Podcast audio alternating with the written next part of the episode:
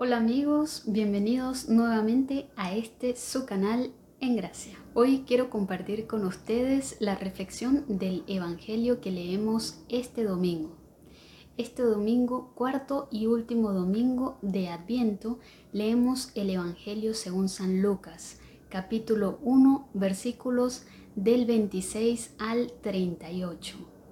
Y en este pasaje del Evangelio aparecen dos personas importantes y dos personas que figuran esencialmente en este pasaje del Evangelio.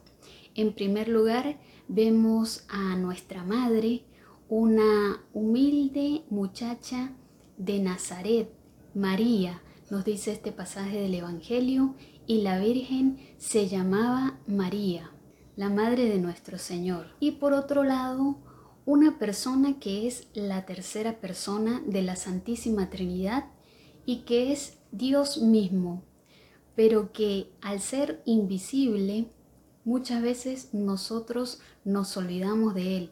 Sin embargo, esta persona que es el Espíritu Santo es el artífice de ese gran misterio que es la encarnación de nuestro Salvador.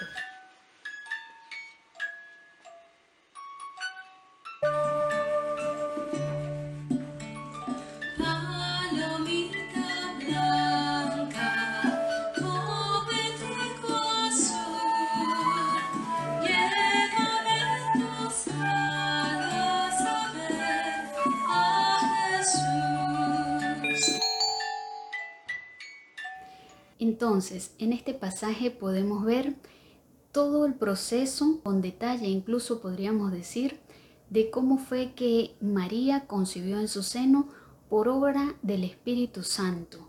Así se lo especificó el ángel Gabriel que fue enviado por Dios Padre a ella a darle este anuncio gozoso y que es también la encarnación de Dios, la encarnación del Altísimo que se hace hombre para venir a salvar el género humano, es decir, que es el cumplimiento también de la promesa de Dios que había prometido un Salvador, como lo leímos en el pasaje del Evangelio del domingo pasado, un Salvador que todas las personas estaban esperando.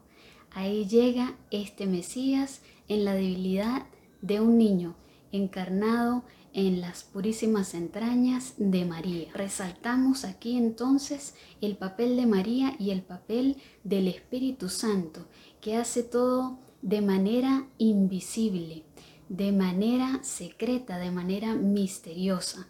Por eso este misterio es uno de los grandes misterios que nosotros meditamos cada vez que rezamos el rosario. María que meditaba todas esas cosas en su corazón y que tuvo la valentía de aceptar la voluntad de Dios de una manera diligente y de una manera gozosa y dócil. Nos preguntamos nosotros al leer este pasaje del Evangelio, ¿qué tan dóciles somos nosotros cuando sabemos cuál es la voluntad de Dios para nuestra vida? Cuando nosotros sabemos y tenemos la claridad así como la tuvo María en este pasaje del Evangelio. ¿Qué es lo que nosotros hacemos? Nosotros aceptamos o rechazamos la invitación que el Señor nos hace.